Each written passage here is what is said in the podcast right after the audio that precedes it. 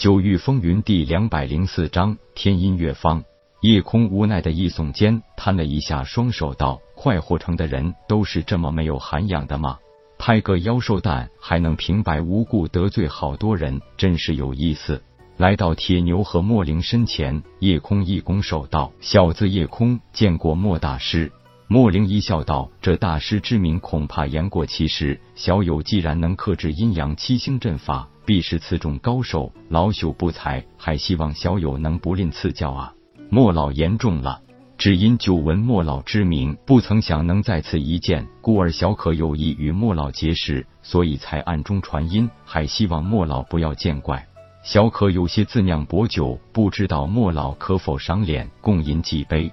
莫灵哈哈一笑，道：“老夫一生醉心正道，从不旁骛，唯有这杯中之物是正道之余唯一最爱。小友肯陪我这老头子，老朽是不胜荣幸。”两位正道大师请了，不知可否赏妾身一个面子，请两位一架天音乐坊，妾身自当亲自替两位操琴助兴。听着这有些让人起鸡皮疙瘩的软语柔声，夜空已经猜到身后走来的必是那位徐娘半老风韵犹存的天音乐坊掌柜的柳寒烟了。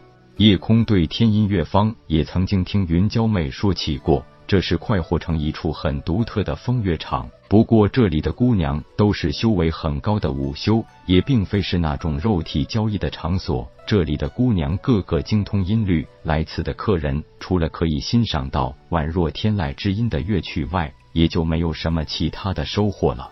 夜空询问道：“莫老意下如何？”莫灵点点头道：“既然柳方主有此美意，那老夫就恭敬不如从命了。”夜空赶紧拱手道。在下夜空也多谢柳方主的美意。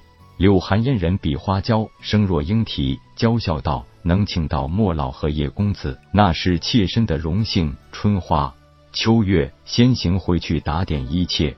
两个婢女应声离去。天音乐坊是快活城最有名气的一家风月场，据说所有的姑娘都是柳寒烟一手拉扯大的孤女。为了在残酷的武道世界生存下去，柳寒烟亲手开了这家天音乐坊。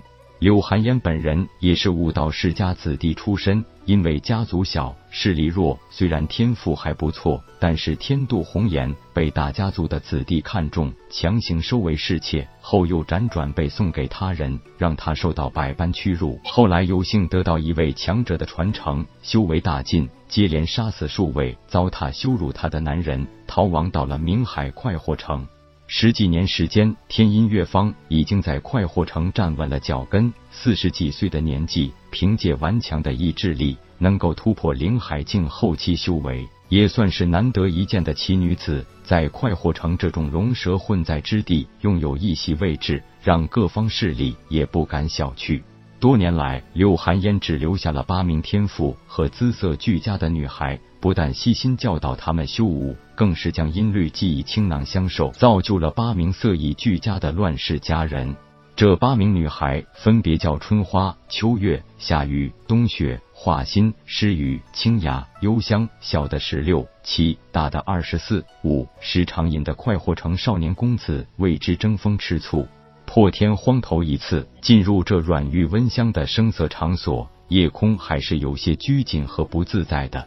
天音乐坊是一座二层的楼阁，一楼是大厅，正对大门是一个歌舞台，两侧分别有一架上楼的阶梯，二楼都是几位姑娘的闺房和几个雅间。进入天音乐坊是需要缴纳一百零食费用的，天音乐坊可没有让人白来听曲儿的习惯，而且这里的酒菜价格也都不低，绝对不是普通人可以消费得起的。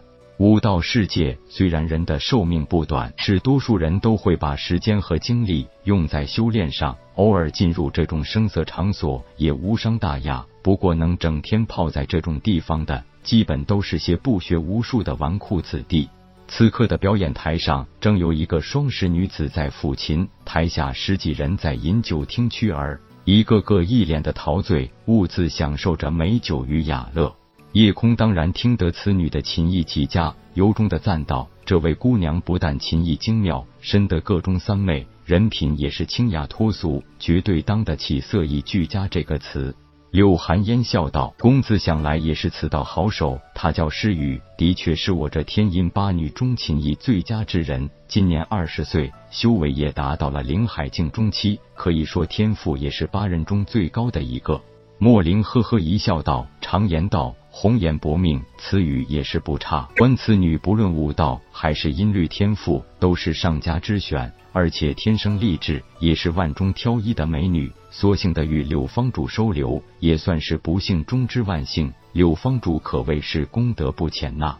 莫老谬赞了。这时提前回来的秋月已经从楼上下来，躬身道：“方主，楼上雅间已经安排妥当。”柳寒烟赶紧道：“好，三位贵客，请雅间一叙。”叶空和铁牛在一起，形成了太大的反差。叶空虽然不是那种英俊绝伦的人物，但是那一身难以言表的气质，也绝非一般人所有。所以叶空的出现，不但引得天音乐坊几位姑娘的惊喜，也让天音乐坊的客人们生起妒忌之心。球球更是在姑娘们面前表现出一副趾高气昂的态势，站在夜空肩头，大有小爷是天下第一美男的傲气。毫不忌讳的用奶声奶气的声调说了句：“不用崇拜哥哥，只是传说。”球球的一句话立即引发一场混乱，姑娘们笑得直不起腰，看客们有的喷酒，有的长吁。如果不是诗雨姑娘一心抚琴，加上颇有定力，恐怕也会被球球扰乱了弹奏的心绪。夜空伸手拍了球球一下，道：“你废话真多，赶紧快走几步，跟着柳寒烟上楼去。”能被天音乐坊坊主柳寒烟直接请到楼上雅间的，在快活城不是没有，但那都是快活城有数的几个人王级人物，这不得不让很多看客听客心里揣测这少年的身份。被很多美女盯着，铁牛的黑脸更是早已变成酱紫色。长这么大，还真是头一回遇到这种阵仗。让夜空三人落座，柳寒烟也陪坐一旁，立即吩咐道：“秋月。”你吩咐下去，可以给贵客上酒菜了。